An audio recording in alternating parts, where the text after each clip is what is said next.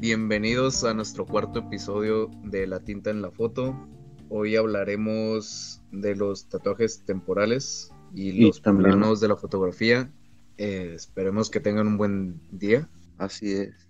Que, que tengan un excelente día hoy y que pues, disfruten este episodio, ¿no? Este cuarto episodio que tenemos para ustedes. Pues viene de mucha información, ¿no, Jorge? Muy, bueno, más que nada interesante, ¿no? Son varios, son dos temas interesantes que se van a ir desarrollando conforme este episodio. Hoy les voy a hablar de los tatuajes temporales, cuáles son los tipos, los peligros, cuánto deben de durar y cómo se hacen, verdades y mitos. Como sabrás, un tatuaje permanentemente es para toda la vida porque pues la tinta es inyectada en lo que es la hipodermis de tu piel. En cambio, los tatuajes no permanentes quedan en las capas superficiales de tu piel, lo que es la dermis y la epidermis. Dependiendo ya del método y del tipo de tatuaje temporal, unos quedan en una capa u otra. Y estos pues tanto tienen como sus pros y sus contras. No sé si en tu infancia llegaste a ver que te salían unos como tipo tatuajes en Las galletas. galletas o sabritas Sí, sí me acuerdo. y que esos te los ponías en la piel y con agüita y te los quitabas y era como ya sé, ¿no? A veces ni pegaba, ¿no? A veces ni pegaba.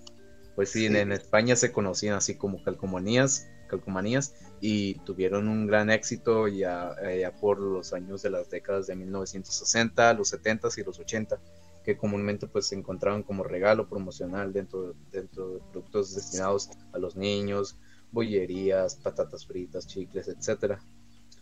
Y que para evitar esta confusión, eh, a partir de julio del 2013, en Europa se estableció que cualquier producto que se aplicaba directamente en la piel, pero pues eso sería como un tatuaje temporal del el clásico, ¿no? el adhesivo. Un, un- un tatuaje para los niños en ese caso. Sí, te digo que, pues la verdad, esa parte de los tatuajes en yo no lo sabía. Sí, sí, son, son interesantes porque hay, Más que nada- variedades, ¿no? Más que nada lo que era la parte que te regalaban, ¿no? En los años 60, ¿no? Decías, En los, ajá, los años eh, ya 60, 70 y 80 eh, venían en productos. ah, no. y venían diseños interesantes y te los ponías. Yo creo que de ahí, ¿sabes qué es lo que me parece interesante? Que de esa gente que le tocó esa década, ahora es la gente que está tatuando. Ponte a pensar, ¿sabes? Sí, cierto. Esa gente que recibió ese tipo de información en esa época, en sus años, ahora es la gente que está tatuando. Mínimo tiene que ser así, ¿no? Algunos de esos los que están tatuando, que se quedaron como impactados y dijeron, oye, esto yo lo quiero hacer más, más grande. Y su mamá, pues a último se lo negó y, y ahora los vemos y son buenos tatuadores, ¿no? O, o que miraban ya sea, ¿no? Pues algún familiar Ándale. que tenía tatuajes y ellos de niños se ponían los tatuajes que venían, O, o se rayaban la mano, ¿no? llevaban la mano, ándale. Esa esa es como típica, ¿no? Pues fíjate, hay, hay varios tipos. Por, ejemplo, están, eh, hay como un catálogo en donde te dice cuáles son los, los rankean de tatuajes de seis meses no son recomendados, los tatuajes solares no tanto, pero de ahí arriba va como tatuajes temporales caseros, los tatuajes temporales de henna, los temporales personalizados, los adhesivos, los que ya habíamos hablado, y los que son semipermanentes que llegan a durar eh, dos semanas. Esos son como los más, el más recomendables, los más recomendados son los de dos semanas. Y siempre se ha dicho que no se puede, eh, no existe tatuajes que lleguen a durar meses o años. Mm. Lo máximo que te llega a durar es una o dos semanas. A lo mucho, ¿no? Y si bien que lo cuidas, ¿no? Si es que no te bañas, ¿no? Todavía. No, pues la verdad, créeme que pues es interesante para la gente que me está escuchando y que no sabía ese tema.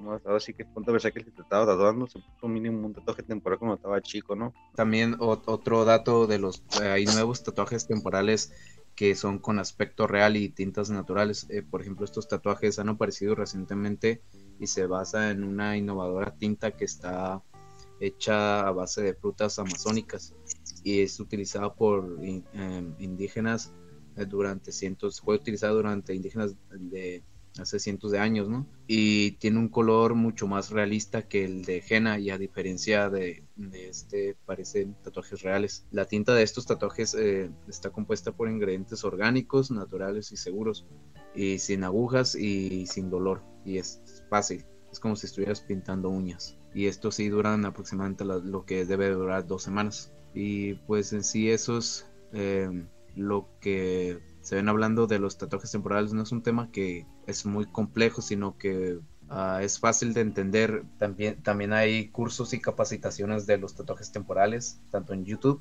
en donde puedes eh, investigar y ver los cursos gratuitos para que la gente vaya y los vea y se oriente un poquito más.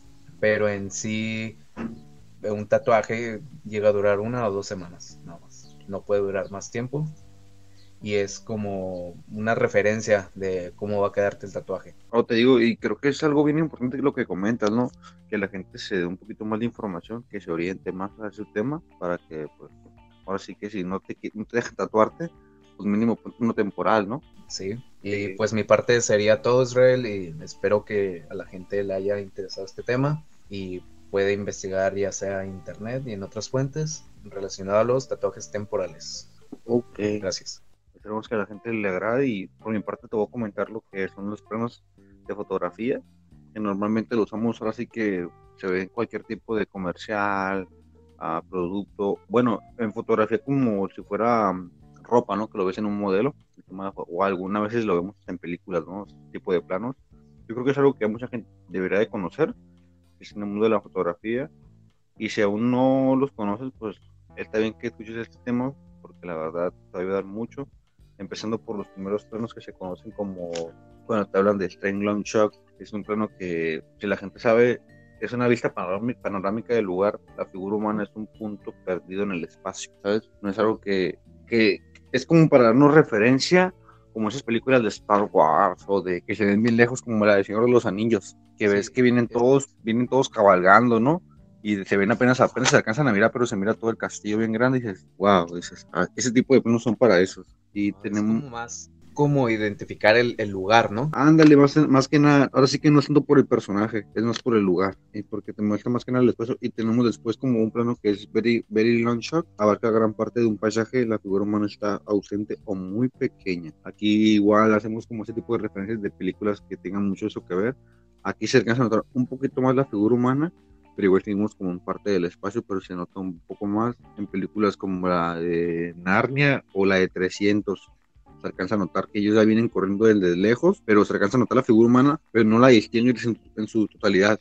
Si, tiene pecas, si no tiene pecas, pero sabes que es una figura humana, pero ya viene acercándose. Ah, ok, es como en sí el paisaje, pero sí se ve a la persona. Exacto, exacto y por ahora sí que tenemos una que es muy pero muy conocida en el mundo del cine obviamente como las demás Long Shot. Esta hasta hemos tocado artistas que se ponen con ese nombre no pero esta esta abarca lo que es el cuerpo completo del personaje dejando en el aire la parte superior o inferior, poquito aire, pero aquí se muestra todo lo que es el personaje, todo su cuerpo, de pies a cabeza, y pues también mostramos un poco de paisaje, pero aquí lo que queremos mostrar es a la persona completa. ya, ya como más de cerca, ¿no? Exacto, exacto. Como va vestida, pero dejando un ligero aire en la parte superior.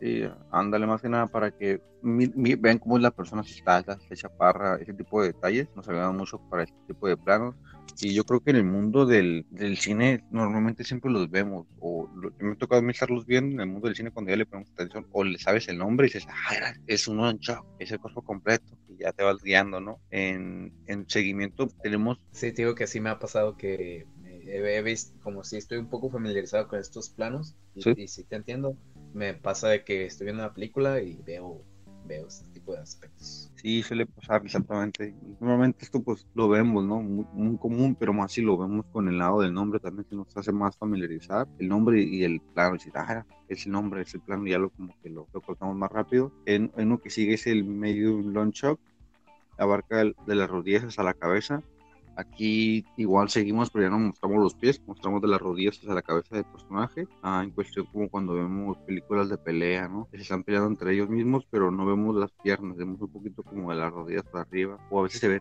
hasta en lo de Liga de la Justicia y así por ese tipo de películas que son más de opción. Y tenemos por consiguiente el plano que ahora sí que es como muy conocido y, y por las películas que hicieron, American Shock, que es, es donde abarca el, del, desde el medio muslo hasta la cabeza. Lo que tiene este objetivo del plano es mostrar las armas de los personajes y de aquí viene lo que eran lo de los vaqueros cuando te decían, no, American Shock es porque tienen las armas y queremos que se muestren. Cuando ah, ok, sí. ¿Te acuerdas? Fíjate que sí las he, las he mirado en, en muchas las películas de vaqueros. Ándale. No sé si, y que muestran nada más lo que es de la, de la del muslo y se alcanza a ver la pistola. Ándale, la fundilla. Donde el vaquero dispara, ¿no? Simón, Simón, donde se ve la funda. Por eso se llama American aparte pues, por el tipo de película, ¿no? Pero es más notable en ese tipo de película que en las demás. Y por consiguiente tenemos el de Medium Shock, que aquí es donde se divide, la, se divide a la mitad del personaje, abarca la cintura hasta la cabeza o viceversa, de la cintura hasta los pies. Aquí lo vemos como en planos de la película, como te contaba, puede ser la, la de Thor. Ahí lo vemos mucho cuando lo ponen con el martillo, que como a la mitad de la cintura para arriba,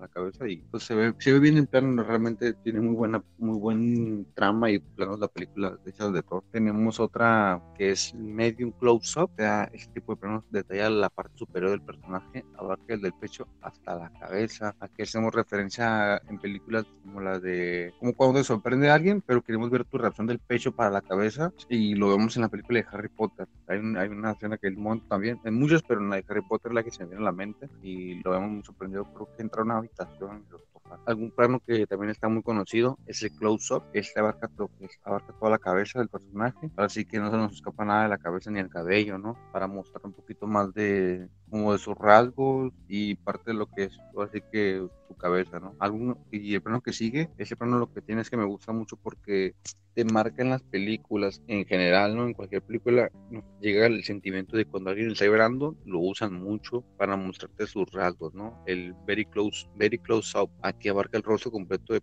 personaje, pero no toda la cabeza. Está como que se nota en su rostro y te lo transmiten, es lo peor del caso. Sí, es, ese bendicen como que la cara, ¿no? Principalmente a la cara. Ándale, y más se notan mal los ojos, pero sí es por la cara, así porque pone eso que te mostrar, te a mostrar algo para que te transmita la película o lo que estés viendo y digan, wow, no, no, no puedo, y pues te rompes, ¿no? Tenemos el otro plano que es uno más extenso que se llama Strain Close-Up, detalle de alguna parte del cuerpo, del rostro, del cuerpo, más que nada del rostro. Aquí sí abarcamos mucho como en los ojos, ¿no?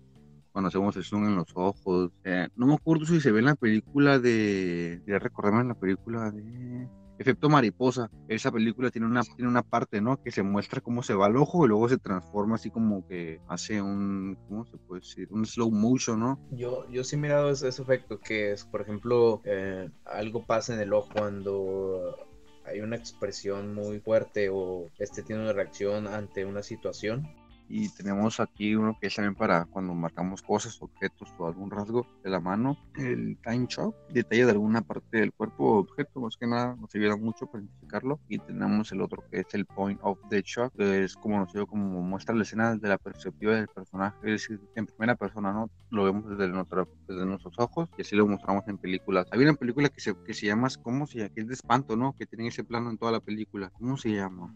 No, no la, no la he mirado, pero sí, sí, a, a, qué te refieres. que se ve todo. Ah, ¿sabes también en cuál se ve? En la de Proyecto X, ¿no? Que el chico está grabando todo con su cámara. Ah, ok, sí, sí, sí, es como la perspectiva del usuario, ¿no? Ándale, exactamente, que él está grabando todo con su... y lo ve desde su punto de vista de él, nunca sale el personaje, hasta eso, ¿no? Ah, por siguiente tenemos el time shot, aquí la idea es nomás tener a dos personas en el plano, enmarcar a dos personajes, puede ser de la cintura para arriba, y luego tenemos alguna referencia que es la siguiente, en, en bueno, el siguiente plano, que es Grow Shop. Aquí vemos un enfoque de varias personas, de tres o más personas. Un ejemplo sería la de Rápido y Furioso, ¿no? Siempre que sacan a, muchas personas con él, sale Toreto, Brian, La Roca, ¿no? Y, ese, y ese tipo de planos usa para ese tipo de escenas. Ground Shop. Tenemos aquí el otro que sigue. Tenemos un plano que se llama de focus. Aquí lo que es mantiene el primer plano medio y fondo todo con un enfoque nítido en ese plano se puede apreciar dos o más planos distintos. Ese plano está un poco complicado. No he mirado alguna referencia de película o así que yo recuerde, pero está un poco complicado este, este tipo de plano. El plano yo lo he visto más como en, por ejemplo, que el usuario se le ve de, está parado, ¿no? Y a lo lejos se ve otra persona, pero se ve como por abajo de los Ándale. Exacto. Y se ve al fondo se ve una persona. Sí, sí, sí. Tenemos dos planos, pues tenemos aquí, tenemos, no, no me acordaba muy bien de eso, ¿eh? muy buen cuestión de esto, pues espero que la gente le hayan entendido y gustado los tipos de planos y alguna referencia o algún pues una duda, lo pueden checar, ponen el nombre o buscan el plano en internet y con todo gusto les va a llegar la información ahí, lo van a poder obtener fácil porque son nombres que se usan normalmente, ¿no? Y planos. Pues por mi parte es todo, Jorge. No sé qué tengas pensado. Eh, pues nomás retroalimentar de no solo es, es la historia, no solo es los efectos, no solo es la música, sino que también tiene que ver mucho los planos, las formas, los ángulos y las escenas para que todo vaya en un conjunto, ¿no? Sí, exactamente. Aquí, aquí lo que tienes mucha razón es eso, que le da como dramatismo los planos a las películas y hacen que sea, como dices, un conjunto y hace que tenga un poquito más de, mm, de entendismo, ¿no? O que lo entendamos mejor la película, que digamos, wow, nos, nos atrapó la película, ¿no? Nos hizo, wow, esto. Y aparte eso, pues, otra más lo que mostramos a la gente fue los planos. Hay movimientos de cámara, hay ángulos de cámara, todo ese tipo de cosas, pero le mostramos los planos porque creo que son importantes para poder transmitir algo, ¿no? Así es. Y pues esto sería nuestro cuarto episodio de La tinta en la foto, el cual tenía como temas principales los tatuajes temporales y los planos de la fotografía. Esperemos que les haya gustado. Si les interesa, busquen acerca de estos temas por nuestra parte sería todo. Claro que sí. Y que tengan un excelente día. Y exactamente como compañero,